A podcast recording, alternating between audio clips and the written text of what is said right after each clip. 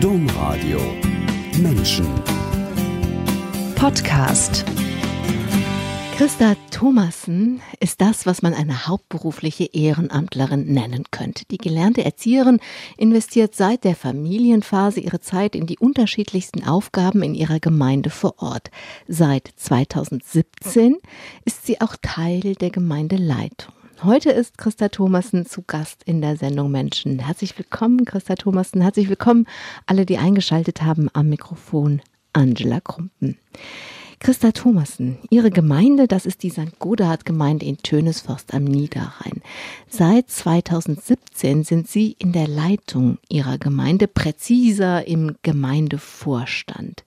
Damals hat St. Godehard seinen letzten eigenen Pfarrer verloren und die Gemeinde musste die Frage beantworten, wie funktioniert Kirche jetzt weiter ohne einen eigenen Pfarrer?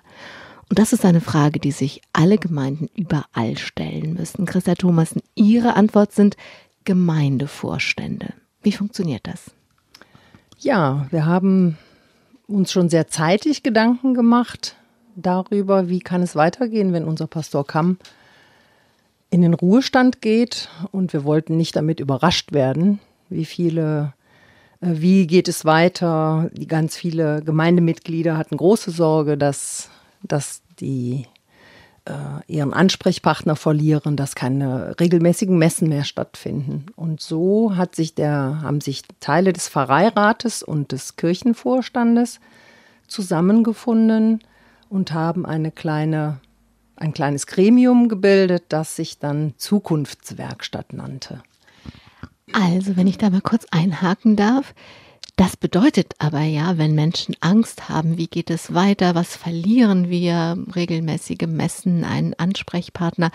Menschen haben nur dann Angst vor Verlust, wenn ihnen die Dinge etwas bedeuten. Das bedeutet ja, dass hier viele Menschen waren, denen diese Gemeinde viel bedeutet. Ja, also ich kann schon berichten, dass Forst ist also eine kleine Gemeinde, eine kleine Pfarregemeinde mit äh, circa 5000 äh, katholischen Gemeindeseelen. Und wir haben ein gutes Gemeindeleben mit vielen Vereinen, mit vielen Gremien, die recht gut intakt sind, die interessiert sind und sicherlich hier und da mal eine Nachfrage benötigen, aber das gesamte Netzwerk funktioniert eigentlich sehr gut oder recht gut. Und äh, der Gemeinde ist wichtig, dass all diese Dinge, die uns ausmachen in St. Godehard, äh, dass die auch weiter existieren können. Und deswegen die große Angst, kann das denn dann wohl auch weitergehen, wenn Pastor Kamm nicht mehr da ist? Also es gab was zu verlieren. Das, dem haben Sie sich schon zwei Jahre vor dem Abschied Ihres Pastors in der Zukunftswerkstatt gewidmet. Wie muss ich mir diese Zukunftswerkstatt vorstellen? Ja, ich sagte vorhin schon, dass die Frage natürlich im Pfarreirat äh, aufkam, was passiert denn dann, wenn Pastor Kamm nicht mehr da ist, ebenso im Kirchenvorstand. Und zu dieser Zeit war auch war Pastor Kamm auch Pfarrer unserer Nachbargemeinde in St. Tönis, also St. Cornelius. Und von daher gab es genau auch dort die, diese Frage und die Sorge, was passiert denn weiter? Und es bestand schon eine ein gutes Miteinander, weil eben wir einen gemeinsamen Pfarrer hatten. Und ähm, da sind wir hingegangen und haben gesagt, wir müssen uns nicht mit den ganzen Gremien dann zusammensetzen, sondern dann ist es sinnvoll zu sagen, man nimmt zwei, drei Menschen aus der Pfarrgemeinde, die sich auch zutrauen oder die dann eben auch sagen, ja, wir haben wirkliches Interesse, wir schauen, was da geht und wollen versuchen, wie wir auf den Weg kommen. Gerade in der Zeit, wo eigentlich vorausgesagt war, dass es keinen neuen Priester gibt, wollten wir Möglichkeiten finden oder Möglichkeiten in Erwägung ziehen, äh, wie wir die Gemeinde weiter aufrechterhalten können, das Gemeindeleben weiter existieren kann. Also Sie haben Menschen gefunden aus den verschiedenen Gremien und dann eben auch aus dem anderen Ortsteil. Also um das mal ein bisschen noch zu beschreiben, Pastor Kamm ist seit fast drei Jahrzehnten Pfarrer in diesem Ortsteil gewesen, aber dann in den letzten Jahren hat sich das einfach ausgeweitet und der Nachbarort ist mit dazugekommen. Es gab also Menschen, die darüber nachdenken wollten. Sie haben sich getroffen und oft ist es dann so, dass Menschen auch um, traurig sind, wütend sind über das, was passiert. Waren Emotionen mit im Spiel, außer der Sorge, was Wichtiges zu verlieren? Hm, ganz konkret bei den Gemeindemitgliedern, gerade die älteren Mitglieder, die ja sehr auch auf die Regelmäßigkeit und auf Traditionen beharren. Da war schon die Sorge auch emotional da, dass äh, das, was kommt da auf uns zu? Was ist dann, wenn Pastor Kamm nicht mehr da ist?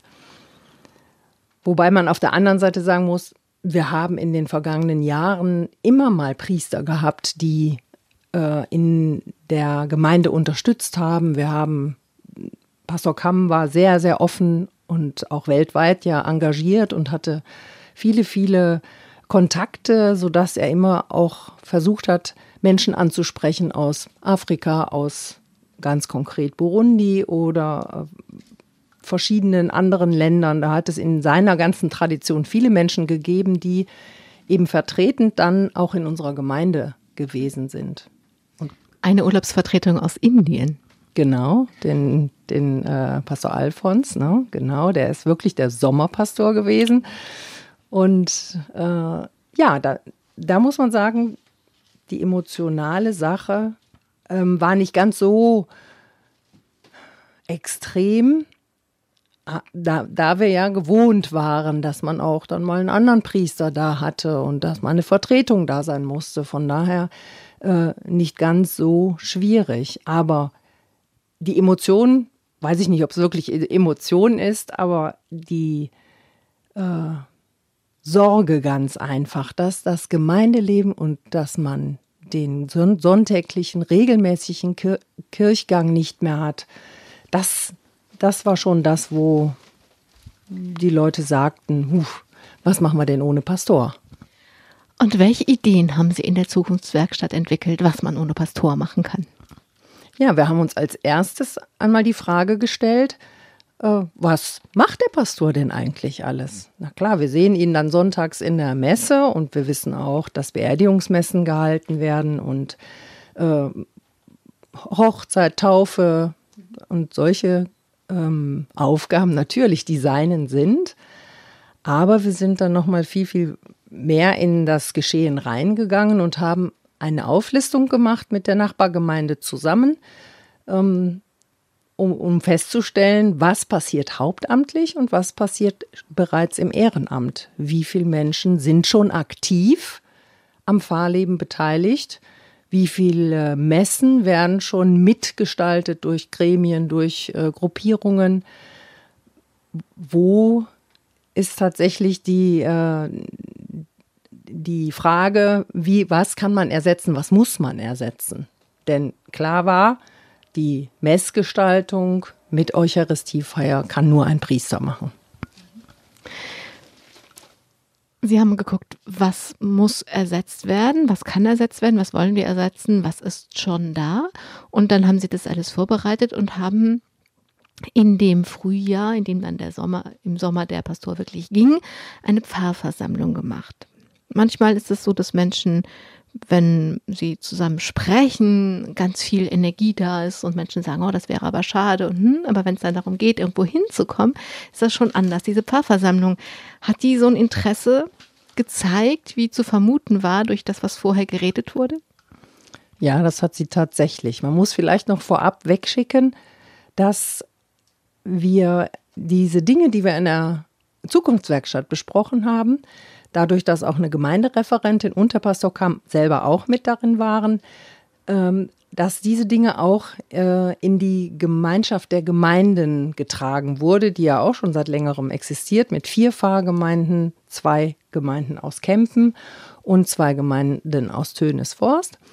Und dass dort dann auch diese Planungen und diese Überlegungen mit aufgegriffen wurden und auch im äh, pastoralen Team praktisch dann sich, man sich Gedanken darüber gemacht hatte, wie kann das weitergehen? Ist die Idee, die man da in Forst und St. Tönis hatte, vielleicht eine gute Idee. Wir hatten im Vorfeld uns eine Form der Gemeindeleitung aus, äh, aus Vochswald schon einmal angehört. Die, der, da, da war das Gremium bereit, uns das entsprechend vorzustellen. Und dort funktionierte alles nur auf den Schultern des Ehrenamtes. Da war ein Priester, der in Ruhestand ist, so begleitend dabei, der Informationen und das entsprechende Fachwissen da ähm, liturgisch oder theologisch dann auch äh, unterstützend nennen konnte. Und uns war klar geworden, wir möchten nicht, dass alles nur auf Ehrenamt äh, ausgelegt ist, sondern wir möchten gerne erreichen in Aachen, dass, ähm, dass man auch das Ehrenamt mit einbezieht, äh, das Hauptamt mit einbezieht und eine gleichberechtigte Sache macht, wo das Fachwissen theologisch und liturgisch zusammenkommt und eben das Ehrenamt seine Beiträge entsprechend leitet, dazu gibt.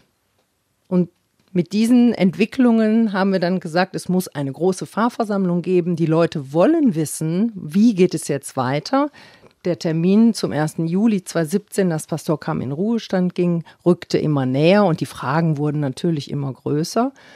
Und so haben wir äh, zur Fahrversammlung überlegt, alle Menschen mit ins Boot zu holen. Von daher haben wir die Gestaltung des Raumes im Gemeindesaal haben wir tatsächlich wie ein Boot gestaltet. Wir haben so zwei Halbmonde, die zueinander gerichtet waren, mit Stuhlreihen gestellt und an, ich sag jetzt mal am, äh, äh, am, am, an, an, der vorderen Stelle des äh, Bootes, des Gemeindebootes, haben wir dann äh, mit entsprechender Darstellung ähm, die voraussichtliche Art und Weise der Gestaltung in der Zukunft bezüglich der Gemeindeleitung vorgestellt.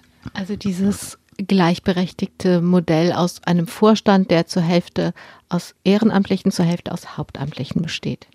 Richtig, also da sind wir, man war dann mittlerweile zu dem Schluss gekommen, es wäre gut, wenn es geteilter äh, äh, Gemeindevorstand, geteilte Gemeindeleitung ist insofern, als dass es eine Gemeindereferentin oder einen Gemeindereferenten in dem Gremium gibt, eine Pfarrsekretärin, die immer wichtig ist für alle Dinge, die die Pfarrgemeinde anbelangt, dann ähm, ein Vertreter aus dem Kirchenvorstand und ein Vertreter aus, der, aus dem Pfarreirat.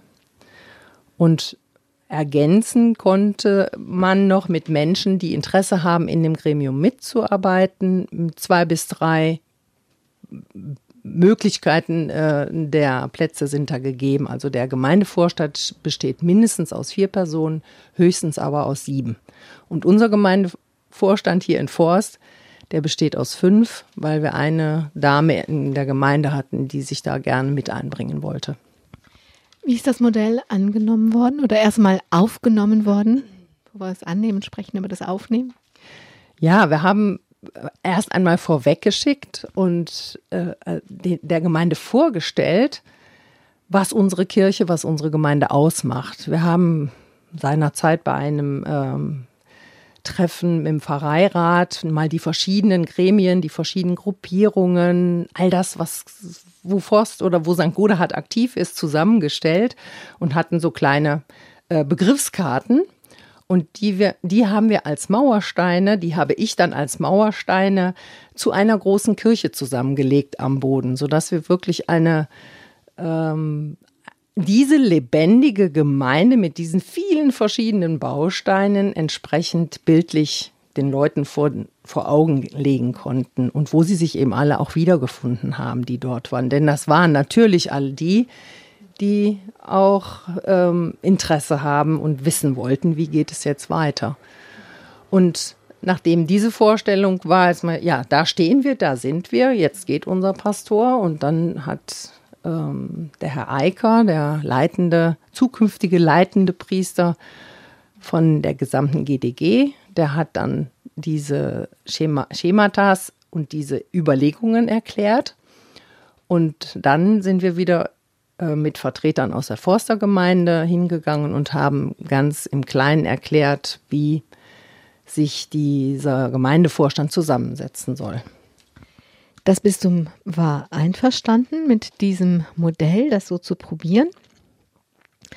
Und das gibt es ja jetzt dann auch schon eine Weile und deswegen interessiert mich, wie das denn jetzt jetzt funktioniert. Aber bevor wir darüber sprechen, würde ich gerne erst erzählen, wie Sie denn in diese Gemeinde hineingewachsen sind. Denn wir haben jetzt die ganze Zeit diesen, von diesem Prozess erzählt und Sie, es ist ganz klar, dass Sie eine tragende Rolle darin gespielt haben. Also, dass Sie zu denen gehört haben, die sich interessieren, die wissen wollten, die nicht nur wissen wollten, wie es weitergeht, sondern das in die Hand nehmen, dass es gut weitergeht. Und bevor wir dann darüber sprechen, wie das Modell denn jetzt funktioniert und was gut läuft, was vielleicht besser laufen könnte, würde ich gerne erst erzählen, wie Sie denn an diesen Platz gekommen sind, wo sie die Dinge mit in die Hand genommen haben. Aufgewachsen sind sie in Geldern. Das ist eine kleine Stadt am Niederrhein, also zunächst, und dann sind sie nach Krefeld gekommen. Da waren sie so ein Grundschulkind?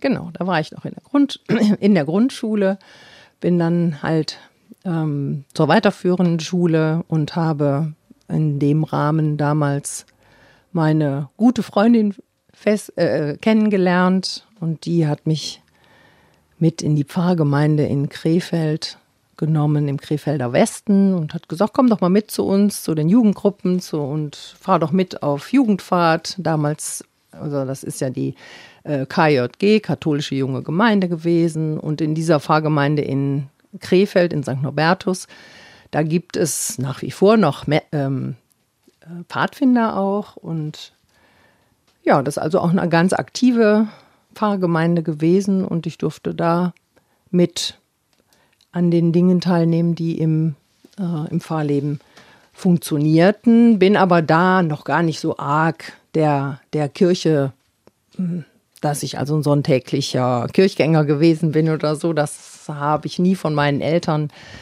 so ähm, entsprechend auferlegt bekommen. Und ich habe in dieser Pfarrgemeinde sind wir dann im Jugendchor zum Beispiel gelesen und, äh, gewesen und habe ich und dort habe ich die äh, die Jugendmessen, die wir mitgestaltet haben, natürlich dann unter einem ganz anderen Blick auch mitverstanden und habe dort immer gerne mitgemacht.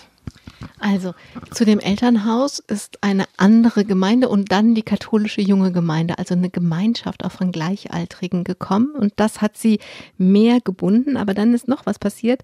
Sie haben eine Schleife gedreht an der weiterführenden Schule und sind dann am Ende haben sie eine Erzieherinnenausbildung gemacht und das hat sie in einen katholischen Kindergarten geführt. Und dieser katholische Kindergarten hat eine Rolle gespielt, weil sie als Mitarbeiterinnen weitergebildet wurden, fortgebildet wurden.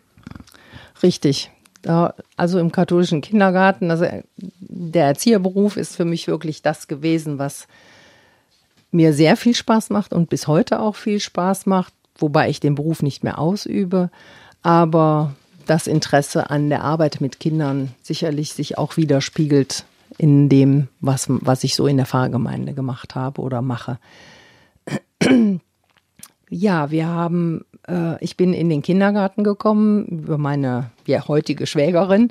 Und äh, dort wurde im katholischen Kindergarten ja sehr viel Wert auch auf die Festgestaltung der katholischen äh, kirchlichen Feste ähm, gelegt. Und man hat viele Erfahrungen da mit den Kindern gemacht. Und das musste natürlich auch ein bisschen unterstützt werden durch die Fortbildungen.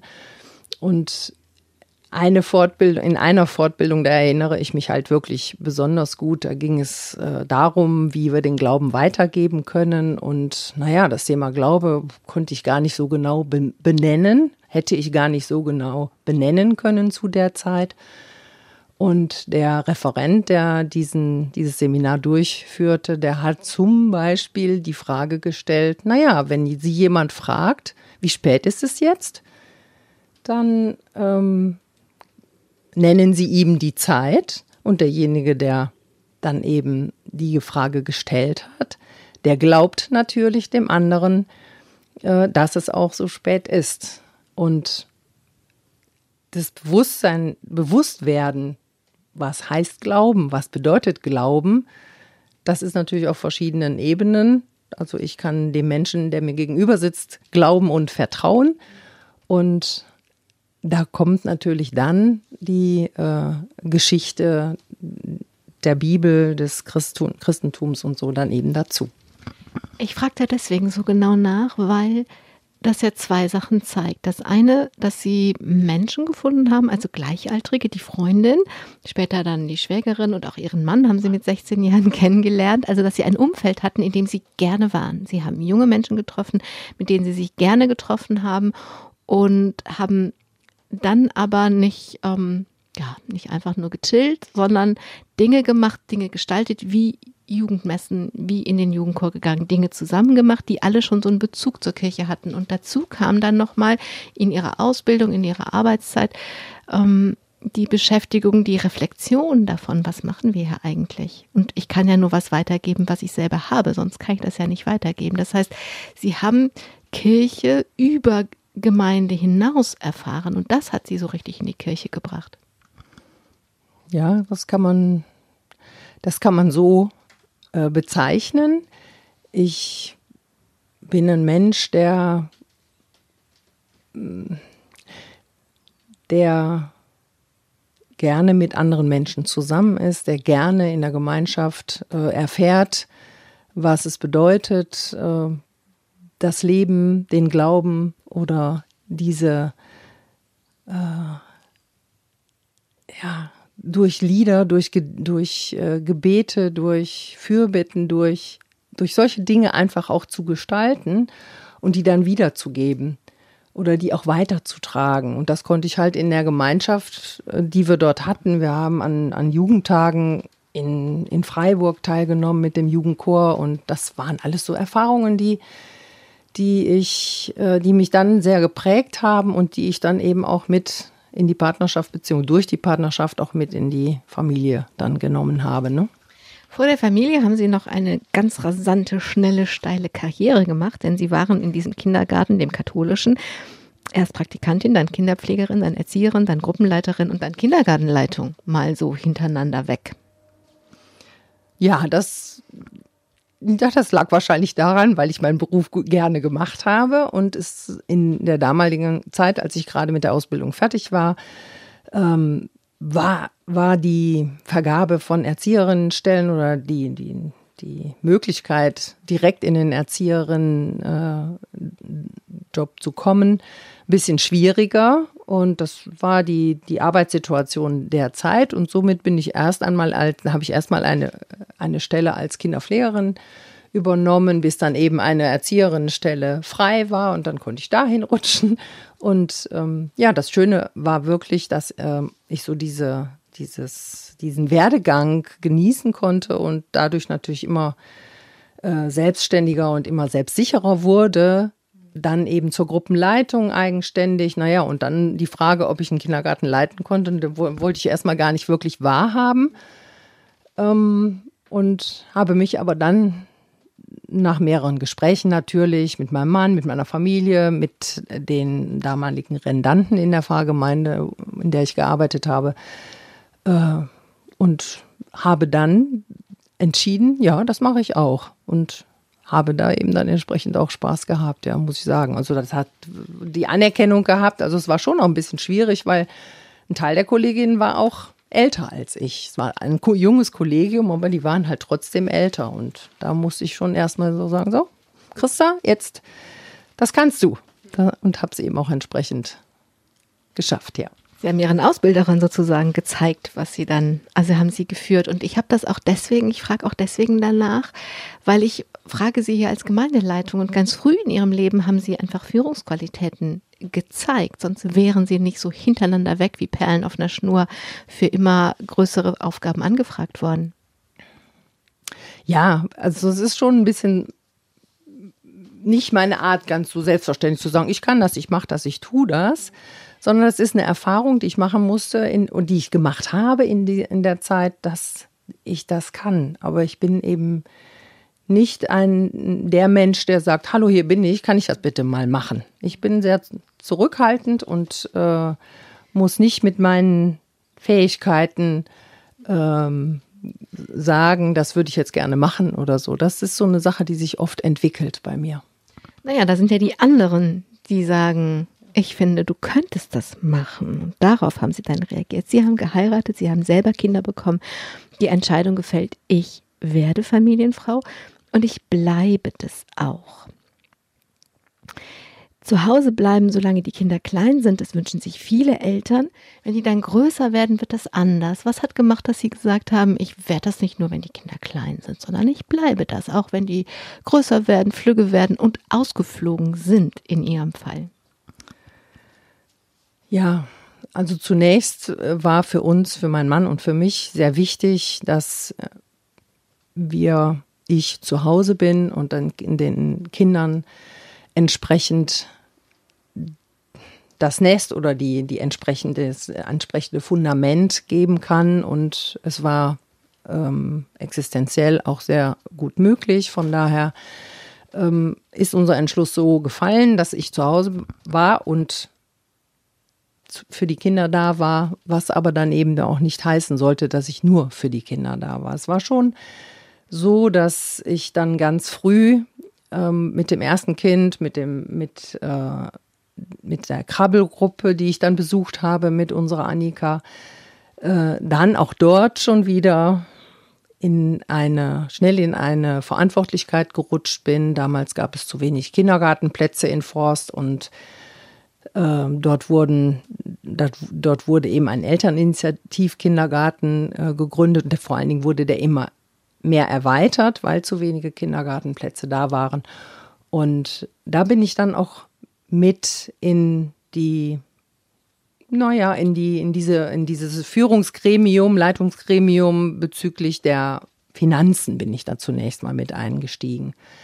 Aber als dann unsere weiteren Kinder auch im Kindergarten waren, habe ich dann auch in der Elternvertretung mitgearbeitet, habe verschiedene ähm, ähm, Aktionen und Projekte, die in den Kindergarten durchgeführt wurden, dann auch mitgemacht und bin auch schon zu dieser recht frühen Zeit mit, ähm, mit in den Familienmesskreis gegangen. Also der Familienmesskreis in St. Godehard, das ist wirklich das Gremium, das ich schon am längsten besuche und nach wie vor auch noch ausübe, obwohl unsere Kinder überhaupt gar nicht mehr Familien, also Familienmesskreiskinder sind oder die in eine Familienmesse äh, gehen oder die besuchen.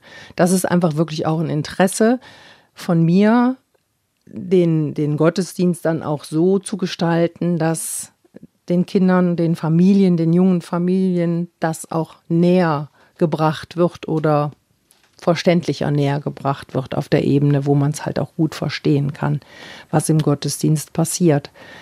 Und dass ich mich dann mit den Kindern oder für die Kinder auch in der, in der Schule äh, ähm, engagiert habe, das war für mich dann auch selbstverständlich irgendwo. Also ich konnte mich natürlich nicht für alle Kinder gleich. Also bei drei Kindern drei Elternpflegschaften, das ging nicht. Also Kindergarten war dann die eine Sache, aber äh, Schule ging es dann. In der Grundschule habe ich es als Klassenpflegschaftsvertreterin aber in zweiter Position gehabt und in der weiterführenden Schule war das immer, wie es sich ergeben hat, aber nicht immer für alle Kinder, sondern immer nur jeweils für ein Kind. Und das war dann ja letztendlich auch schon genug.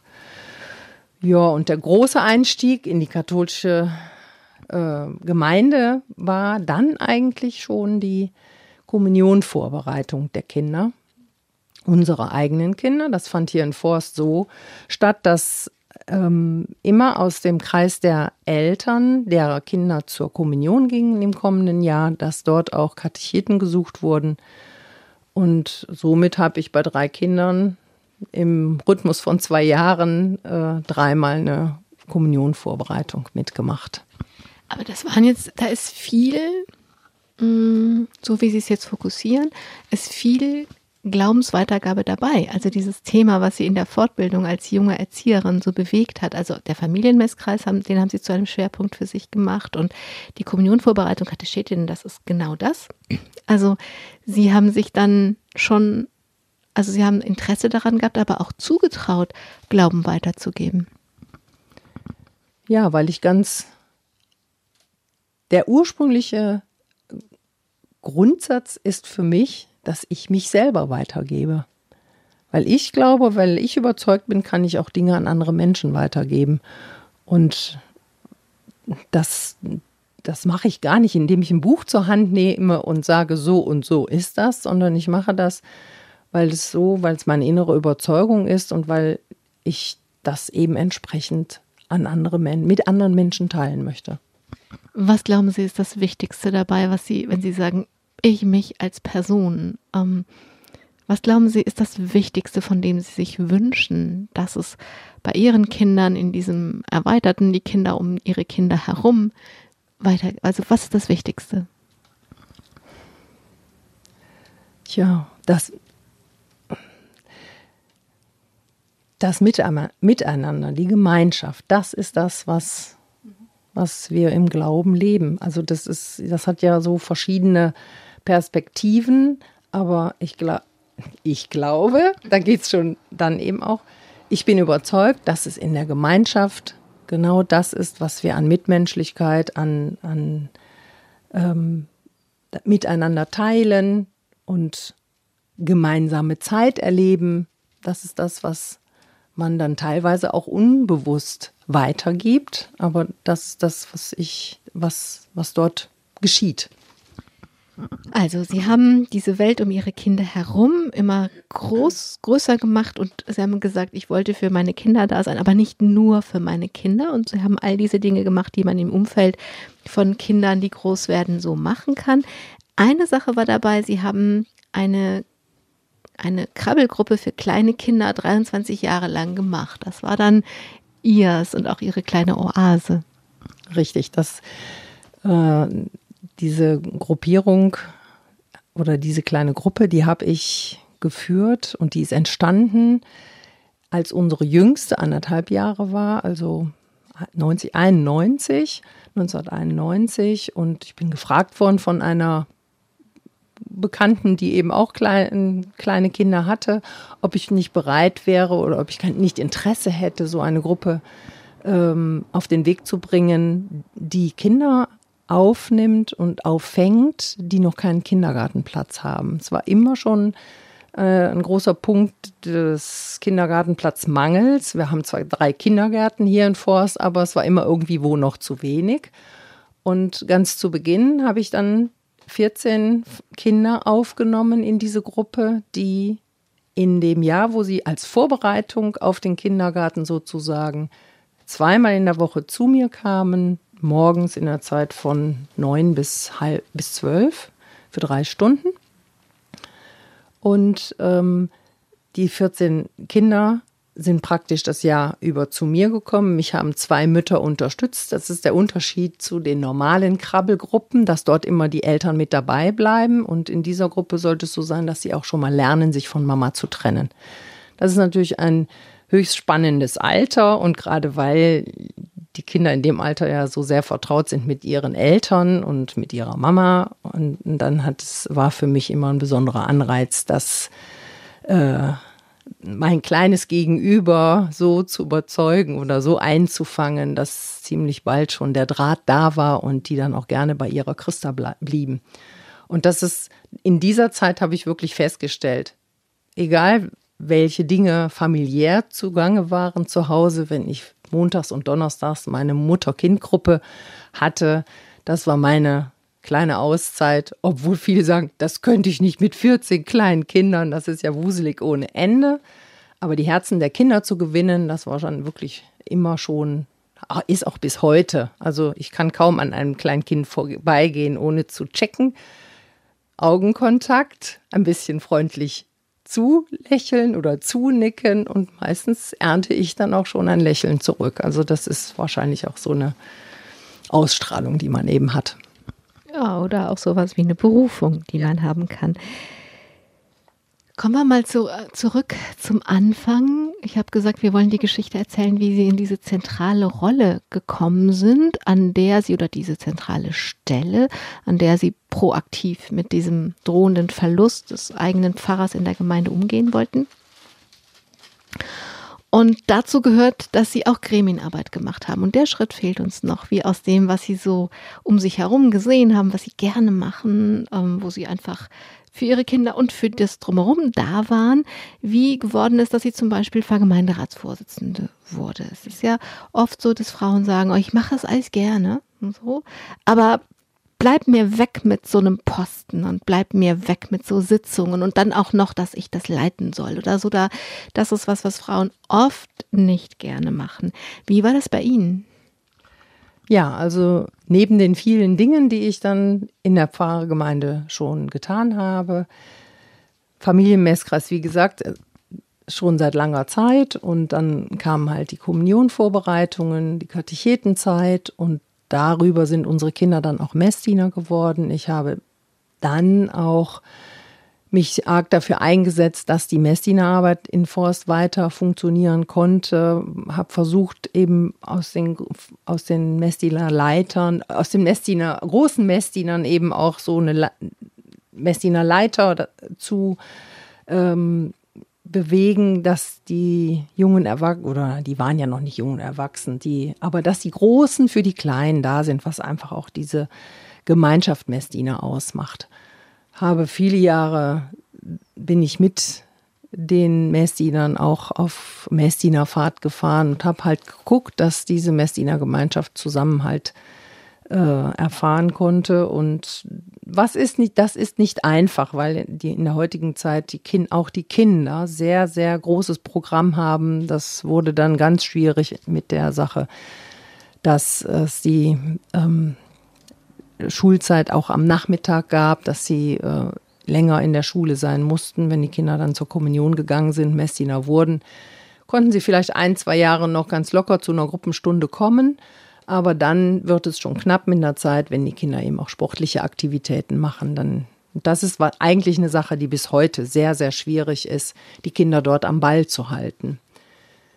Ja, über all diese Dinge, die ich schon in der Gemeinde getan habe, kam auch wieder dann, es, ich wurde schon mal na, äh, gefragt, ob ich äh, im Pfarrgemeinderat mitarbeiten wollen würde. Und da habe ich tatsächlich, so wie Sie es gerade beschrieben haben, gesagt, hm, das ist, ich mache schon so viele Sachen, ich bin lieber hier in, in aktiv bei allen Kindern, bei allen äh, Dingen, die in der Pfarre laufen, mit dabei und helfe gerne. Aber wollte in den Pfarrgemeinderat nicht so wirklich rein, zumal mein Mann auch äh, in der Pfarre mit aktiv war. Der hat Firmlingsvorbereitung mitgemacht und hat auch zwei ähm, Amtsperioden im Pfarrgemeinderat mitgearbeitet. Dann hat es jemand anderes aus der Pfarrgemeinde übernommen und ähm, im Jahr naja, ich bin jetzt in der neunten Periode. Da kam äh, in dem neunten Jahr, sagen wir so, und in der zweiten dritten Amtsperiode seit dem letzten Jahr äh, kam dann doch die Frage erneut, Christa, kannst du dir nicht vorstellen, in der Pfarrgemeinde mit, im Pfarrgemeinderat mitzuarbeiten? Pfarrgemeinderat ist ja, es wurde mir dann so vorgestellt, nochmal von dem Mitglied, was ausscheiden wollte und eben die Aufgabe übernommen hatte. Ich frage da mal nach und dann wurde dann entsprechend das auch so äh, geschildert, welche Arbeit gerade der Pfarrgemeinderat tut. Das war mir ja nicht unbekannt, aber äh, ganz konkret die Planungen und die, das, das, was in der Pfarrgemeinde an Gemeindeleben passiert, das wird im Pfarrgemeinderat äh, geplant. Ähm, neu auf den Weg gebracht oder alte Traditionen natürlich, wie die kirchlichen Feste, beibehalten und die müssen organisiert sein.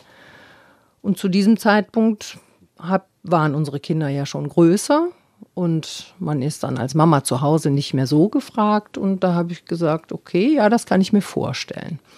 Das war aber zunächst erstmal nur die Frage nach dem, ob ich im Pfarrgemeinderat mitarbeiten möchte.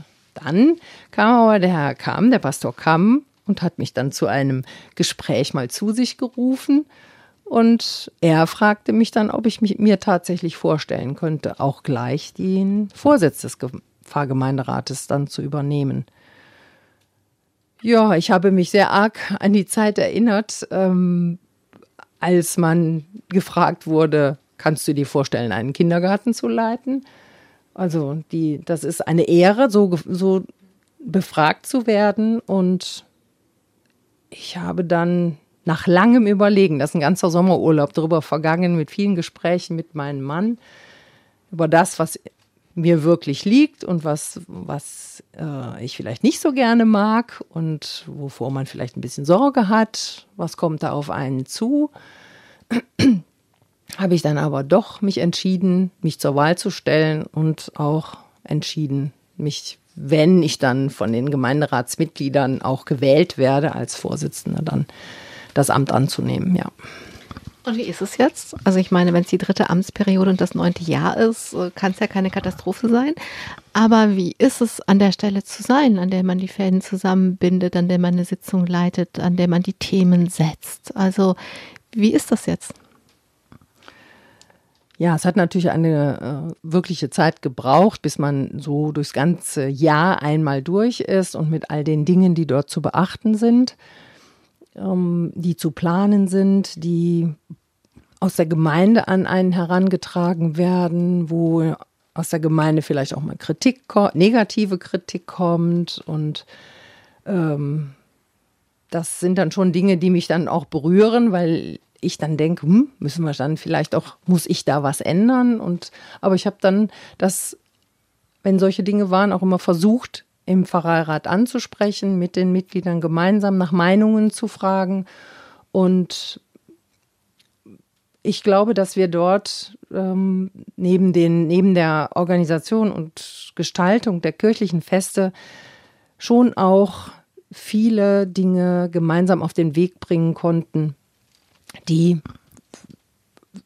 das erstmal, dass das normale Fahrleben genauso auch weiterging, so dass sie Menschen das nicht spürten oder merkten, ja, das geht so weiter und sie kann es, äh, sie kann es auch. Äh, besonders herausragend für mich oder so ein besonderer Stein für mich ist alljährlich der Neujahrsempfang, diesen entsprechend zu gestalten und vor allem vor den Gemeindemitgliedern auf der Bühne zu stehen und äh, Rückblick zu halten auf das vergangene Jahr und dann äh, den, eine Ehrung des, äh, eines besonderen Gemeindemitgliedes vorzunehmen, das dann mit einem Godehard-Preis geehrt wird. Das ist natürlich nicht alles meine eigene Sache. Dieser Godehard-Preis, der existiert schon seit ähm, 2000 wird er schon vergeben und äh, das wird gemeinsam beschlossen,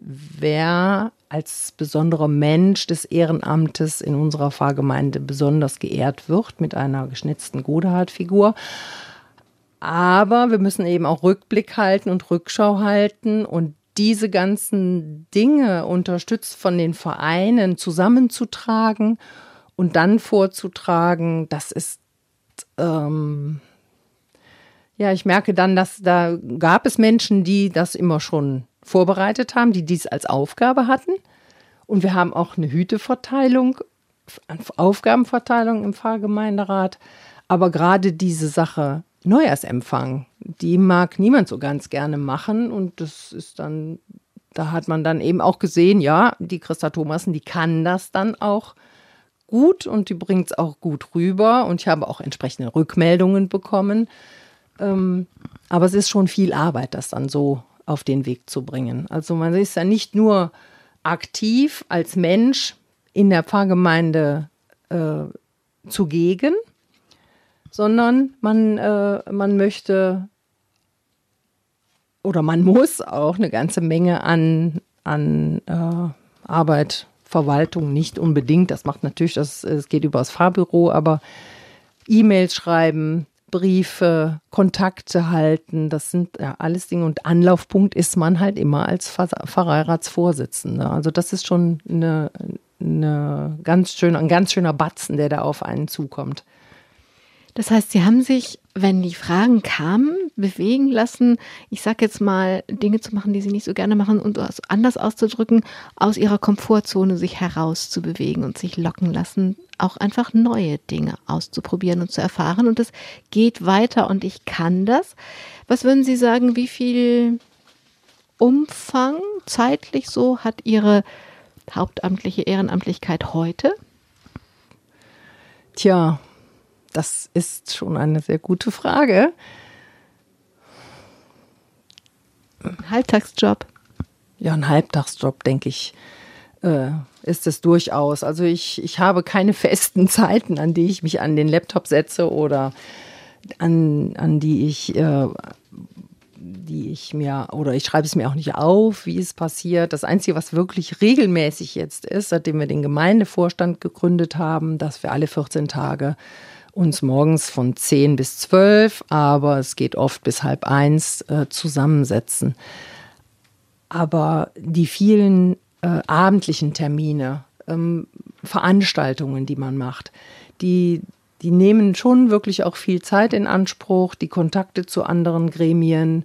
Äh, ganz zu Beginn meiner Pfarreiratszeit ähm, bin ich auch hingegangen und habe gesagt, ich möchte mich mal vorstellen in den Gruppierungen und bin als äh, Pfarreiratsvorsitzende in die Vereine gegangen und habe mal gehört, was gefällt euch, was meint ihr, was läuft gut, was äh, hättet ihr gerne anders? Woran können wir arbeiten? Natürlich neben der Frage, hat nicht auch jemand Lust, mit im Pfarrgemeinderat zu arbeiten? Das ist ja dann vielleicht auch ja, als so Art Menschenfischer unterwegs zu sein. Aber da die Menschen in den Vereinen ja auch oft schon ihre vielen Aufgaben haben, ist das schon ziemlich schwierig. Ähnlich sind wir auch vorgegangen jetzt im Rahmen der Gemeindevorstandsarbeit. Dahin will ich auch zurück, weil wir haben jetzt nur noch ein bisschen Zeit, um zu gucken, wie ist es denn? Seit zwei Jahren ungefähr ist, läuft dieses neue Modell jetzt. Und wenn Sie jetzt gucken, was würden Sie denn sagen? Wie läuft es denn? Ja, ich kann ja da nur für unsere Pfarrgemeinde sprechen und wir haben ganz zu Beginn auch ähm, schon zur Sprache gebracht, dass unsere Pfarrgemeinde hier in Forst eine sehr lebendige ist. Das äh, zeigt sich immer wieder und die Pfarrgemeinde hat es sehr, sehr, ich fand, dass es, ich finde, dass sie es gut angenommen haben. Es hat eine Zeit gebraucht, dass äh, man mich nicht alleine anspricht, weil ich war natürlich die eigentlich bekanntere Person als Pfarrgemeinderatsvorsitzende oder Pfarreiratsvorsitzende. Ähm, dass man mich jetzt nicht mehr ganz alleine anspricht als Gemeindevorstand, sondern dass es jetzt das Team ist. Und das war eines der ersten Dinge, die wir uns vorgenommen haben im Gemeindevorstand, dass wenn wir die verschiedenen Vereine besuchen, uns vorstellen und genau hören, was sind die Bedenken, was sind die Wünsche der Gemeindemitglieder, der Gremien, der Gruppierungen, wo können wir gemeinsam was auf den Weg bringen, sind wir immer als Team hingegangen. Sind wir nicht mit dem kompletten Gemeindevorstand, also fünf Personen, das ist dann ein bisschen zu viel des Guten, aber äh, wir sind wenigstens zu zweit. Keiner geht alleine. Das ist so ein erster Grundsatz. Und so versuchen wir auch in der Öffentlichkeit, in, in, zu Einladungen, besondere Jubiläen, überall dort, wo wir eingeladen werden, mitzutun, versuchen wir dann auch da zu sein, vielleicht ein Grußwort zu sprechen, aber immer im Team, dass klar wird, das ist nicht einer alleine, der da äh, tätig ist und der da aktiv ist. Und ja, die, was wir, was wir nicht ändern können, sind die Dinge, die vom leitenden Priester als äh, und als ja ursprüngliche Sache Gottesdienste an den Wochenenden, da muss immer ein Priester da sein, aber an an anderen Stellen ähm, Besuche zu machen oder ins Gespräch zu kommen, den, den Pastor Eiker zu vertreten. Da sind wir als Gemeindevorstand dann gefragt und das kann man auch umsetzen. Und das versuchen wir auch umzusetzen. Man muss sagen, wir haben sehr viele Dinge, wo wir uns auch erstmal einarbeiten mussten. Was gehört denn jetzt tatsächlich alles dazu und welche Anfragen kommen da alle? Und es gibt natürlich eine sogenannte, nicht, ja, ist jetzt negativ, Altlast, aber die Dinge, die äh, die schon über Jahre mit dem leitenden Pastor bis dato 2017 immer schon so gehandhabt wurden, die mussten teilweise auch jetzt organisatorisch anders geregelt werden. Das ging aber dann auch äh, kirchenverwaltungstechnische Dinge an. Aber so haben wir versucht, eine, eine, ähm, eine Grundsituation zu bekommen, wo wir jetzt allmählich dann auch mal schauen möchten, dass wir neue Dinge auf den Weg bringen können. Und Nämlich was? Ja, das äh, noch zu neu, um ausgesprochen zu werden. Neu, genau. Wir sind wirklich, wirklich mit vielen Dingen beschäftigt, die noch das, äh, das bisherige und das äh, selbstverständliche und traditionelle betrifft. Ähm, was, was wir wirklich neu und arg auf den Weg bringen möchten, ist, die Ökumene mehr zu unterstützen und die Caritasarbeit in Forst mehr und größer auszuweiten. Also das sind jetzt zwei so Punkte, die ich klipp und klar auch so benennen kann, wo wir uns ähm, auf die Fahne geschrieben haben. Da möchten wir uns wirklich für einsetzen und stark machen. Eigentlich wollte ich noch fragen, was denn so in 10, 15 Jahren passieren soll oder was Sie sich wünschen, wenn Sie mal in 10, 15 Jahren sagen, so jetzt vielleicht ist mal gut mit mir. Was wäre, wenn alles perfekt gelaufen ist? Wir haben noch eine Minute Zeit. Wenn alles perfekt gelaufen ist, worauf, was können Sie dann gucken? Was steht dann da hier in St. Godehard in der Gemeinde? Naja, ich würde mir schon wünschen, dass es im Prinzip eine stabile und auch entsprechend große Gemeinde gibt, in der die Seelen weiter bei der Sache, bei, bei der Gemeinschaft des katholischen Glaubens geblieben sind. Und wünschenswert wäre natürlich, wenn man es sogar noch erweitern könnte. Also nochmal einen neuen, einen neuen äh, Flash da reinbringen kann, etwas auf den Weg zu bringen. Christa Thomassen war das. Vielen Dank in der Sendung Menschen.